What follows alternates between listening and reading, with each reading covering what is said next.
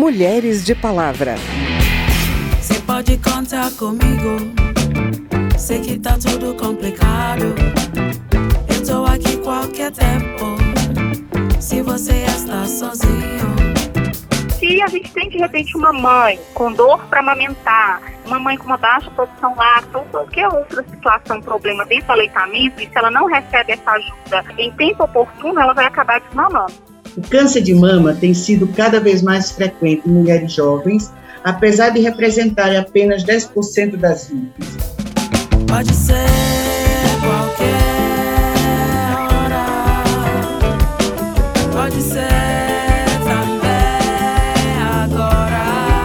Aleitamento materno e proteção contra o câncer de mama são temas ligados. Amamentar traz tantos benefícios para a mãe e para o bebê que é até difícil enumerar. Um deles reduz a chance de ter câncer de mama, mas costuma levantar dúvidas nas mulheres também, tipo achar que o seu leite não é bom bastante, ou ainda sofrer com a culpa se não consegue amamentar.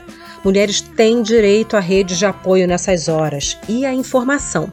E por isso a gente fala também sobre o direito de fazer exames que podem prevenir o câncer de mama. Existe um debate a respeito das vantagens da mamografia antes dos 50 anos, sabia? Pois é, algumas dessas questões delicadas e até polêmicas da vida das mulheres são temas de hoje. E a gente fala também sobre as mudanças nas regras eleitorais, que vão ter impacto na candidatura de mulheres já no ano que vem. Eu sou Vera Morgado e te convido a me acompanhar a partir de agora.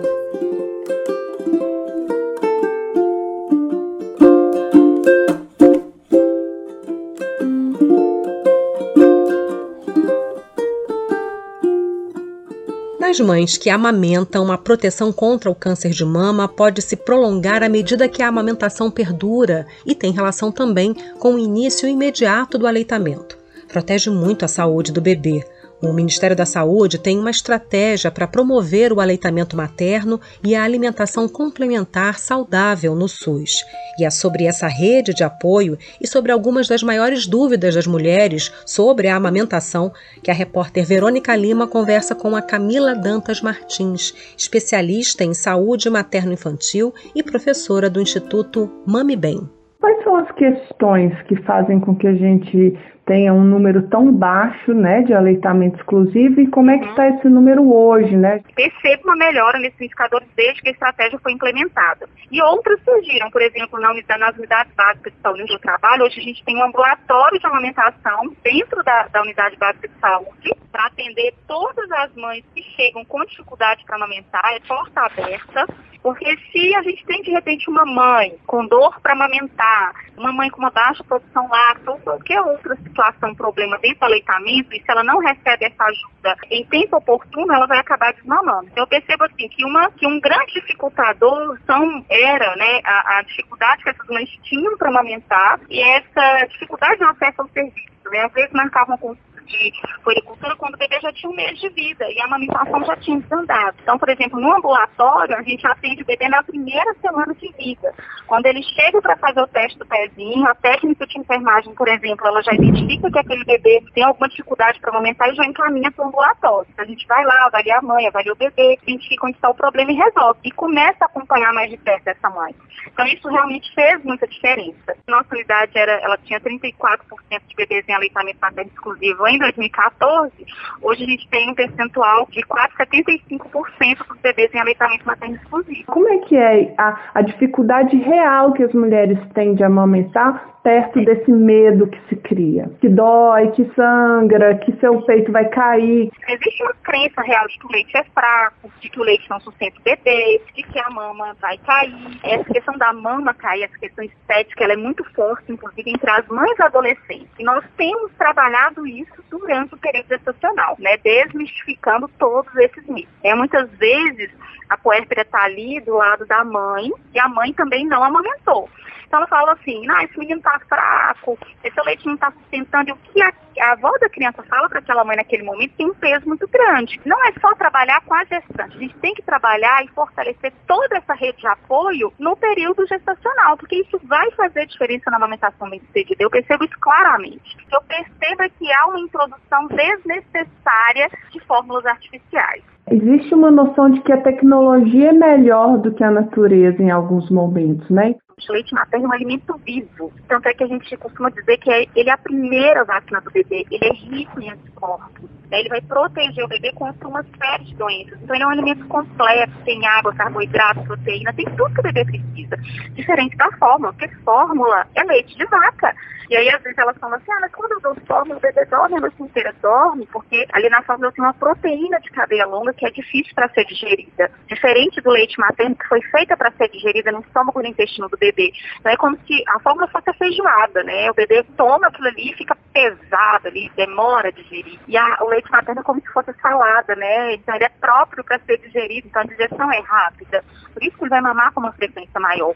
Ele tem uma coisa que nenhuma fórmula tem, que são os anticorpos, né? Inclusive, nesse tempo que a gente está vivendo aí da pandemia, né, os estudos que já têm surgido nessa área é, comprovaram que mães que tiveram Covid-19 produziram anticorpos que estavam presentes no leite materno. Olha que rico. Então, se a mãe tem uma dieta diversificada, rica em frutas, rica em vegetais, isso favorece a aceitação desses alimentos na introdução alimentar do bebê. Isso não acontece no caso da fórmula. Camila, nossa, muito obrigada. Eu que agradeço.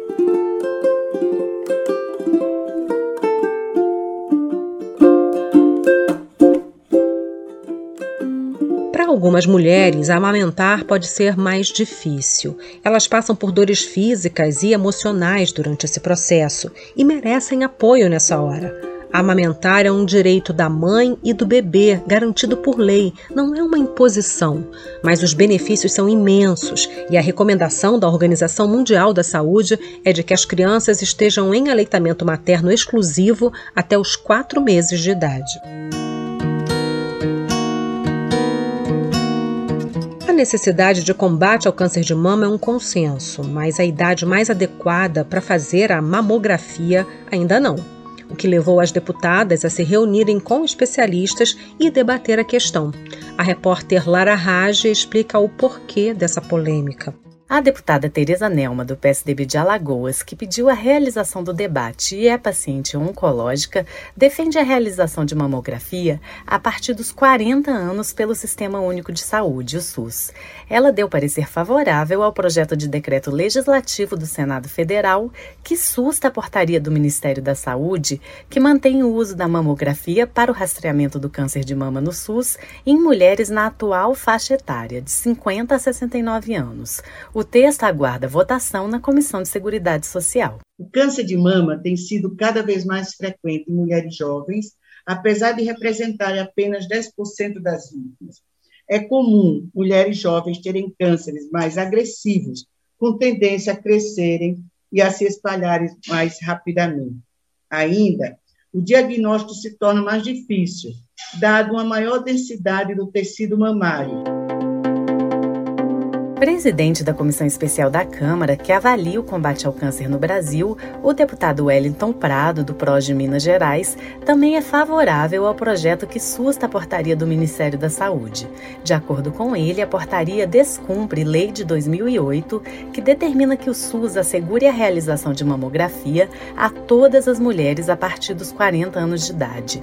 Ele afirmou que a portaria não pode estar acima da lei e disse que, mesmo com histórico familiar, muitas mulheres demoram meses para conseguir fazer o exame no SUS. Ana Patrícia de Paula, do Ministério da Saúde, destacou que as diretrizes do SUS para a realização de mamografia apenas a partir dos 50 anos seguem as recomendações da literatura médica e levam em conta a relação custo-benefício. Que o rastreamento fora dessa faixa acaba ocasionando um risco muito grande que varia de acordo com os estudos de falso positivo, ocasionando um sobretratamento e um sobrediagnóstico. Na dependência dos estudos, você pode encontrar de 20% a 56% de falso positivo na mamografia, mamografia quando você faz uma população abaixo de 50 anos de idade. Segundo ela, existe a possibilidade da mulher fazer o exame antes dos 50 anos no SUS em caso de alto risco de câncer. O médico Arne dos Santos, do INCA, o Instituto Nacional de Câncer, reiterou que o câncer de mama é uma doença rara em mulheres jovens. Segundo ele, para mulheres abaixo dos 50 anos, não há evidências científicas de que os exames de check-up tragam benefícios. Eles podem, inclusive, trazer riscos para a saúde. O médico lembra que a radiação é cumulativa e há tipos de câncer induzidos pela radiação. Outro risco seria o sobrediagnóstico e o sobretratamento, ou seja, tratar um câncer que não iria evoluir. O especialista resumiu os motivos porque não recomenda os exames de check-up em mulheres jovens. Então, não reduz a mortalidade, não evita que a mulher morra, nem evita que a mulher tenha um câncer mais avançado. Por isso, nós não recomendamos que seja feito o exame de mamografia ou qualquer um outro de rotina em mulheres assintomáticas. Em vez de fazer exames de rastreamento sem indicação, Arne dos Santos recomenda a realização do autoexame para a própria mulher detectar o nódulo. Segundo ele, o SUS deve priorizar casos com sinais e sintomas, confirmar o diagnóstico e antecipar o tratamento nesses casos. Já a presidente do Instituto Lado a Lado, Marlene Oliveira, acredita que mulheres com predisposição genética deveriam ter acesso a um teste genético para ajudar a ter um diagnóstico precoce.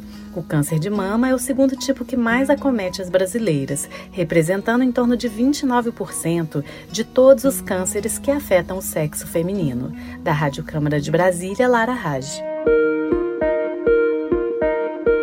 Vamos falar agora das próximas eleições, marcadas para outubro de 2022. O Congresso aprovou uma reforma eleitoral e, entre as novidades, está a contagem em dobro de votos dados a mulheres e pessoas negras para a Câmara dos Deputados, com a finalidade de estabelecer a distribuição dos recursos do fundo eleitoral entre os partidos políticos. Já vale para as eleições do ano que vem.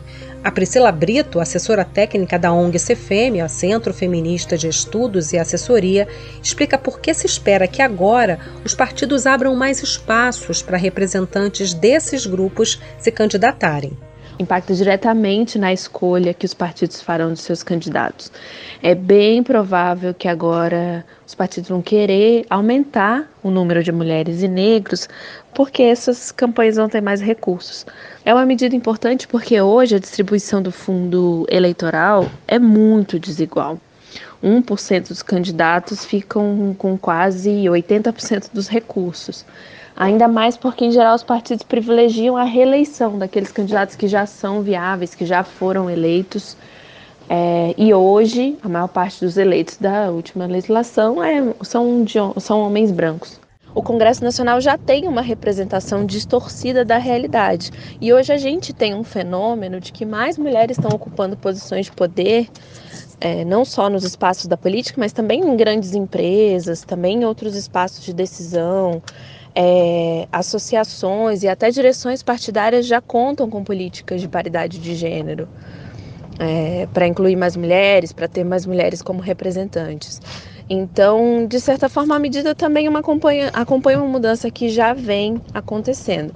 A mudança pode ter um impacto positivo é, nessa, nesse mecanismo mesmo que os partidos criaram de inscrever candidaturas femininas para cumprir a cota de, 15, de 30% das candidaturas é, femininas, e as, mas ao mesmo tempo não destinar nenhum recurso para essas candidatas fazerem as suas campanhas. Essa nova forma de distribuição dos fundos é, seria bem importante, sim, para que para evitar o fenômeno das candidaturas laranjas. Esse trecho da lei sobre a divisão do fundo partidário e que a gente conversou aí com a Priscila Brito do Cefêmia é uma regra transitória, viu? E vale até 2030. Pode ser qualquer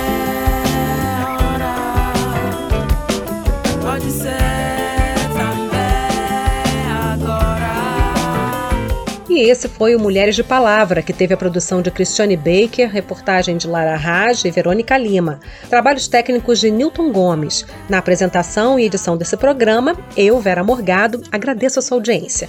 Se você tem alguma dúvida, manda pra gente. O e-mail é radio@câmara.leg.br e o WhatsApp é 61 999 78 90 80.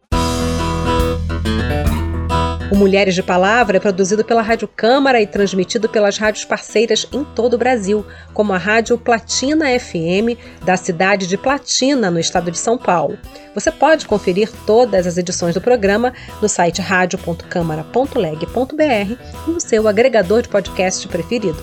Tchau, até o próximo programa.